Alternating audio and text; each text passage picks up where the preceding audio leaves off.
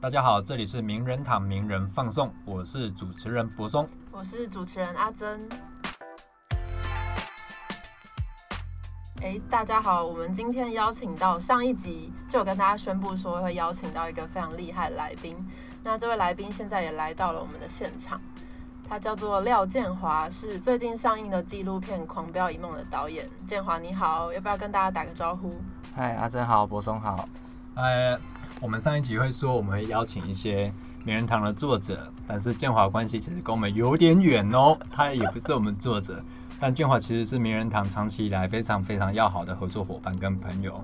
那我们过去有曾经一起合作执行过《百变金刚》，就是线上直播的节目，然后就在那时候结下这个孽缘啊，不是孽缘啊，这个不解之缘呐。好，那因为建华即将在三月六日有他最新的个人纪录片作品即将上映。要讲上映上市，上映上映即将上映。那我们今天也没有打没有打片呐，就是聊聊而已啦。我们这种把这么小众打个 打个什么片呢？所以，我们今天请建华来跟我们聊聊关于《狂飙一梦》这部这部纪录片背后的一些辛酸甜苦辣。那可不可以跟我们稍微简单的介绍一下《狂飙一梦》这部片大概内容是在讲些什么？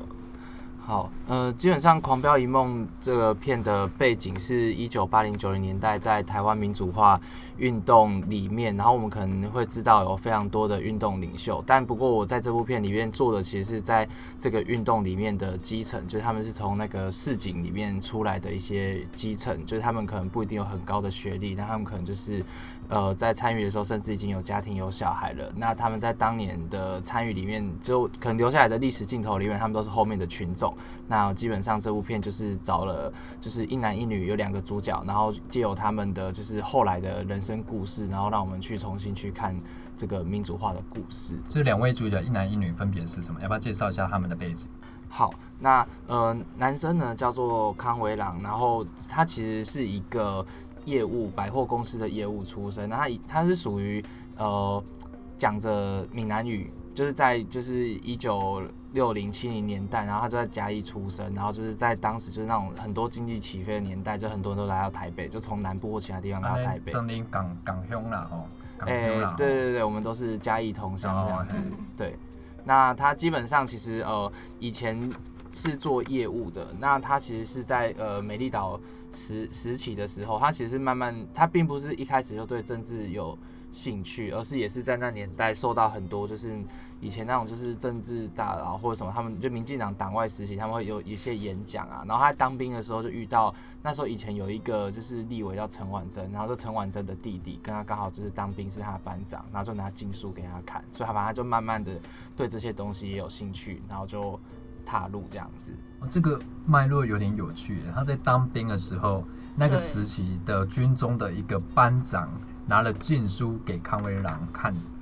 对，但因为那个那个那个班长其实是呃是陈婉珍的弟弟，然后陈呃陈婉珍是谁呢？陈就是以前就是有一个他那时候当过立委，但他其实比较被人家知道是他黑名单。但他其实从就是呃。美丽岛事件以前，他就开始参与。他最早是一个报社的记者，然后他就是因为批判国民国民党，所以他其实那时候也是黑名单，好有非常久的时间，就是他没有办法回台湾这样子。对，所以他其实是在那个时候，就是也是让政府很头痛人。所以他是。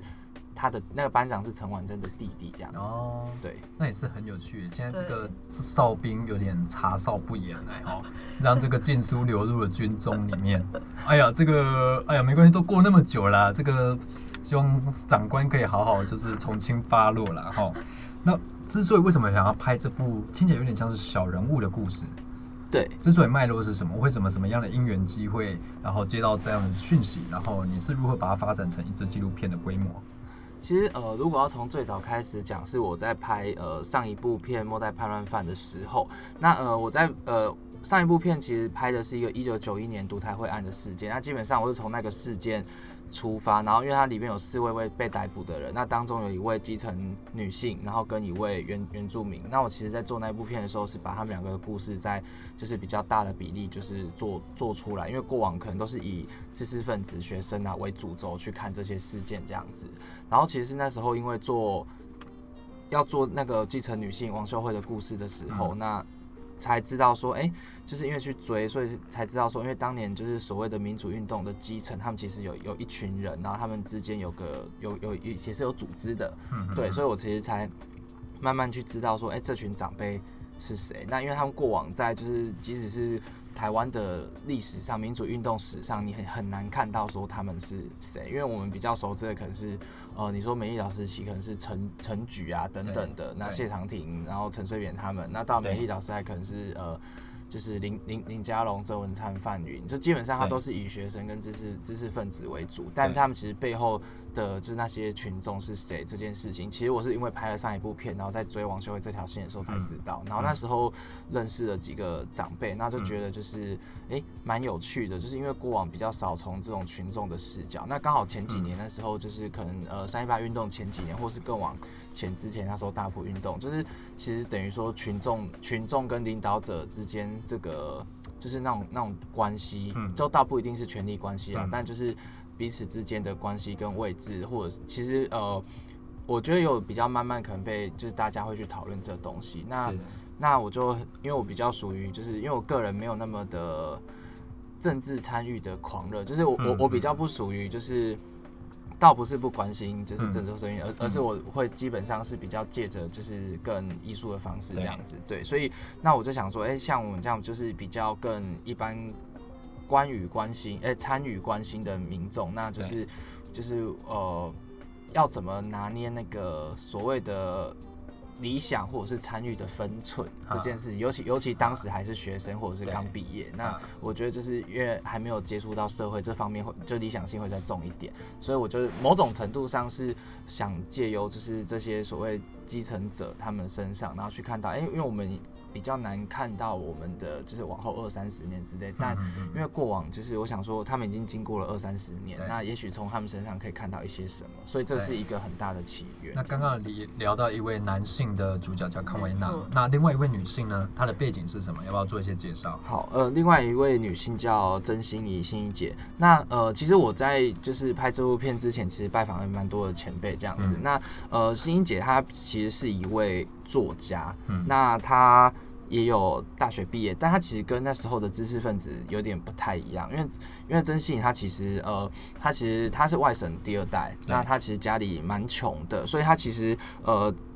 早年其实念到就是国，哎、我忘了他是在国高中的时候，他有休学过一一次这样。那后来他就是呃想要去念补习，因为他边他就必须要去工作了，所以他其实是办公，然后他想要去补习班对，呃考念大学的补习，然后他就认识了他补习班老师，然后他们就恋爱结婚了。对对，所以所以他他在他很特别，他二十岁的时候就就结婚，然后他是二十七岁的时候离婚。对对，所以他嗯，没关系，你说。他他其实是离婚之后才又去重考念大学的。哦所以他其实跟就是等于说一一路念下来，然后进进那种嗯学有学院风气的大学生，其实是不太是不太。不是那么顺遂，比如说高中毕业考大学，大学之后又出国，或是又直接上研究所，而是过过程中有些坎坷啦。哦，对，所以就等于说他其实比较是某种，就对我来讲，其实我我认定他某他读的是比较类似感觉就是这种社区大学、社会大学社会大学的感觉。嗯对对对，我我我我觉得是因为他嗯他其实那时候也也不是一个特别认真念嘛，因为他在念大学，他同时那时候已经是呃正南农杂志社，也是正南农杂志社的记者。哦是是是，对，所以他其实也是差点毕不了业，因为他就是一直都没有去去念，就是就比较难分身乏术这样子。那在这部《狂飙一梦》这个即将上映的这个纪录片《狂飙一梦》中，这两位的主要人格特质跟差异会差在哪里？那当初为什么是设定这两个人？他们可以帮这部片带出什么样不同的视角，或勾勒出什么样的时代背景呢？我们先接着心怡姐的部分讲好了。好然后我觉得呃，心怡姐那时候对我最大的一个吸引的特质是，就是她身上会感受到某种困惑，就是对于许多事情，尤其比如说对于呃。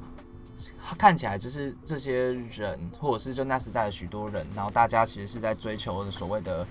民主或自由。好了，那即使其其等一下可以再讲这点，就是其实很多人并不是一开始就追求所谓的民主或自由，或者是大家追求嗯。其实不全然是民主自由，但在这个大家参加运动之前，他的目标并不是要追求民主跟自由，而是各自带着各自的企图跟理想而来。呃，倒也不是企图嗯。跟理想，有可能是某种因缘际会，因缘际会。像康维朗那样，之类的，就应该是说在那年代的许多人，他可能是就骑摩托车路过，然后可能被一场演讲吸引，那有可能是他刚好认识的某个人，就是常常去某个场合的时候问他要不要来，或者是他揪揪啦哈，之对，那或者是他可能就是受了某某些人的帮助，然后他觉得哎、这个人很温暖之哦，类要报恩呐哈。倒也不是报恩，但就是有点同才影响，哦。但那个同才又不不全然是同学，因为他们都已经出社会，他他们就不是知识分子。所以就你的观察，在当时那样的背景之下，大家并不是一开始有一个很清晰、很明确的目标，就是我们要争取民主，或者要争取打倒权威体制，而是可能各自的原因，比如说啊，刚好路过啦，啊不，人来揪啦，这这个给 g a m k 啊呢，然后去了之后发现被这个运动给吸引，然后从这个运动中再被启蒙到关于民主自由的一些理、一些概念跟认识，这样吗？呃，对，可以可以这样说。那甚至呃，甚至有有有些人其实他可能在就是这里面他才去，就是应该说就是他才慢慢的去更深入的理解到，哎、呃。应该说，他可能也不一定是直接碰触到所谓的民主跟自由，而是比如因为当时是国民党的比较算是呃解呃戒严时期，所以他可能会有很多体制的不公平或社会的不公平。哦那比如说在当时的党外，他们就有很多杂志或演讲，然后就会去跟大家、跟民众群众讲说，哎，为什么？比如说就是这这些事情为什么会这样？它可能是因为结构，是因为体制。啊，那所以他会慢慢从大家的生活里面去说去说，就是哎，所以其实就是我们应该要怎么样去改善。所以它其实很大一个部分可能跟个人经验或者是所谓的社会结构其实是有关的。所以这个东西它并不全然直接一次就是触碰到所谓对或者是说所谓的民主跟自由，它可能不全然是最高的的一个东西在那里这样子。对。可能一开始只是因为民生问题、个人经济问题，或者是一些个人生活上所遭遇的的困惑，只是问题刚好都跟整个结构性的因素有关联，所以通过这样的方式去了解到所谓的民主跟自由的议题，这样吗？对，那另外一个部分也是因为过往就是可能。国呃有所谓本省人跟外省人的问题，那可能在就是国民党就是过往就是有许多其实是其实可能不一定是本应该说比较所谓的呃比较一般的是是庶民百姓，他可能就是有被欺负过，所以可能在这上面就是对于国民党很多部分其实可能也是不爽的之类的。对，对，所以就大概综合这些东西起来，就是是很多这些人，他会比较像是某种江湖，就我会把它形容成《水浒传》这样，它比较像是一种江湖，刚好在一个社会背景或者所谓国际背景，应该说一九八零年年八零年代的年比较下半年那边的时候，其实可能其实在韩当时的。韩国他们也是刚好就是在民民民主化的过程里面，所以其实像这些基层里面，他们其实有些人他们其实也有一些跨国的交流，倒没有到串联，但他们其实也有交流哎这样子。那这样我很好奇，在当年那样的时代背景之下，在通讯方式也没有像现在这么的发达，那他们当时是透过哪些管道有一些交流？打电话，就打电话、卡电话啦，打哦。好了，他们交流你讲韩讲韩语甲讲台语开通，啊，要安怎通？讲韩语啊，讲讲台语的，嗯比手画脚，比手画脚。公比手画脚等回对啊，那比手应该是呃这样讲好了，我我我可以再多介绍一个，嗯就是是一个比较背景性的东西。哎呦其实哎呦哎呦哎呦，爆雷！到了哦这个这片片中没啊，你跟有我送彩蛋啊！哦。哎没有啊，片中没有啊，。片中没有，算是额外的知识啊，补充。哇，幕后花絮独家哦，拜托，独家哦。大家也可以买书，书里面有写一部哦是书分。里面有写那这本册叫啥物？这个这部纪录片它其实有出一本附带的，也是有更多比较详细的内容，不只是康威朗跟曾心怡两个主角，还有其他的那个时代的许多的人物的一本书，这样子。封面还做的非常的漂亮。没错，这个封面设计好像也是我们认识的朋友啦，哈。呃，对，对对。那这本书是廖建华影像工作室出版，这本册袂袂贵啦，无无贵啦，吼，读册迄个陶冶身心安尼嘛好啦。里面还有很多就是当初非常珍贵的一些照片，都是一些很厉害的摄影师留下了当时的记录。拨款账号七零零邮局哦，中华邮政零零五一一零二零三三六六零一，哎记的哦，吼，这边讲讲啊，爱记的哈。欢迎大家支持台湾的这个啊影视纪录片。哎，对对对，大家可以上博客来跟成品买。哎，没有画波啦，没有画波啦，上博客来个我叫狂飙一梦啦吼。我惊咱咧听听众有开了年会较大的安尼啦，袂较袂晓用博客来安尼啦。哎，咱帮博客来拍广告，安尼讲好。啊，博差买啦来。买啦，不要紧啦。啊，咱头要公告对，呃，请刚刚主持人拿说要讲回来。幕后花絮，就是对幕后花絮好像是韩国跟就是台湾的对对对之哦前的好，呃，应该是说，呃，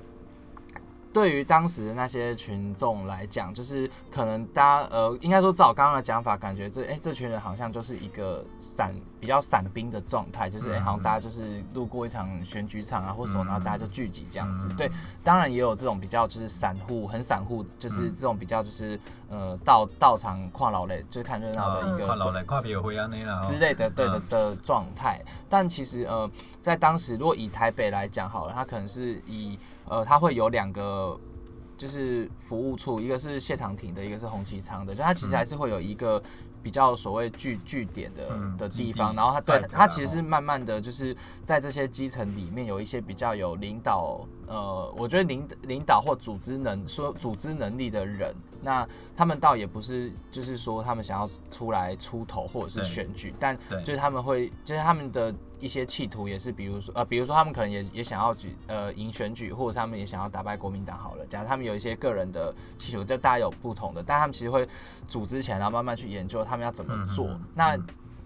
在那个时候，比如说可能很多已经慢慢有一些就是游行事件，那在那些事件里面会发现，就是他们如果彼此不组织起来，或是没有一套方法系统的时候，其实就是他们就是一个散兵这样子。嗯，那刚好就是呃一个部分是我刚刚讲在那两个服务处里面的某某些就是比较可能服务处主任啊或者是什么等等，他们也是就是比较市井出身的这些基层。庶民了哦，对，庶民啦庶民，庶民，哎庶民。那就是，所以他们就是呃，就开始想要去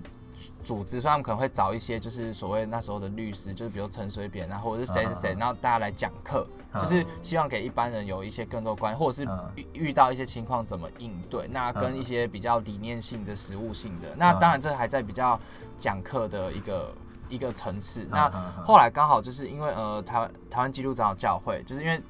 长老教会其实对于台湾所谓民主运动就是影响非常非常的大，对那所以其实，在就是那年代，就是刚好就是他们在国外有一个叫做 URM，它其实是城乡宣教。那它其实是嗯二战之后，就是长长老教会他们开始在反思，就是基本上其实是在亚洲这边的几个国家，那包括韩国、菲律宾，那就是可能就是他们希望不只是 for people，而是嗯。with people of people 这样子，所以它比较是就是等于说跟人民站在一起，嗯。那从跟人民的角度，然后去呃抵抗暴政也好，或者是去解决就是某个比如说呃。他们农业上遇到的问题，嗯或者是等等的，所以其实他们有慢慢发展出一套所谓，其实到后来有大家可能听过所谓非暴力抗争，好了，其实某个程度它就就是这个东西，对。对，那咱这拍淡薄仔长啦吼，咱爱这块右长来这个，嗨，咱这个台湾迄安怎是甲韩国交流的？呃，所以所以我的呃，我应该说呃对，因为他这边背景知识介绍完毕，对对因为这边可能大家比较少知，的确啊对对的确。比较少知道，所以知识啊，所以他其实一开始其实是在加拿大有嗯台湾也有人出去加拿大训练，因为就嗯在那边训练。那后来他们慢慢觉得，哎，都要一直很多人这样去出去训练哦。不是办法，啊，所以看必经看经经费啦，哦但因为那因为那年代出国嗯。不好出国，哦。就是那时候出国还需要保证人，就是对，所以等于说就是他慢慢他们就希望拉回来台湾做训练，所以我们说一九八零年代很年底到九零年代初的那些抗争，其实呃。不管是学生，学生也有人去训练，他们就从各行各业的那些里面，然后学生也有，然后基层这些组织也有，大家就挑出很多人，然后去做抗争，就他们训练。那比如说呃很著名的无缝铜像事件，啊就是在啊嘉义把无缝铜拉下来那个事件，它也是。那或者是后来很多原住民族的运动，其实也都是 URM 的训练的人，哦就他们去，就等于说他们其实是有一套。方式的。那，所以当中的某些人，他们可能就是会被挑去，比如说去跟韩国，就他倒不是说啊去做呃什么串联或组织，他比较像是交流，去看哎嗯。韩国那里怎么做，在同期的时候，韩国也有发发生非常多民主化运动啊。对，那就是他去看韩国那里怎么做抗争，那菲律宾怎么做抗争，哦，所以到菲律宾去，对对对，就是他们其实会会有所交流这样子。我我但我觉得倒也没有到串联串联，它比较是某种交流。中是赛之类啦，对对对对对对个对，哦所以他们会去看韩国怎么做，菲律宾怎么做，所以我觉得这东西蛮有趣的。对，这是一个题外话的补充。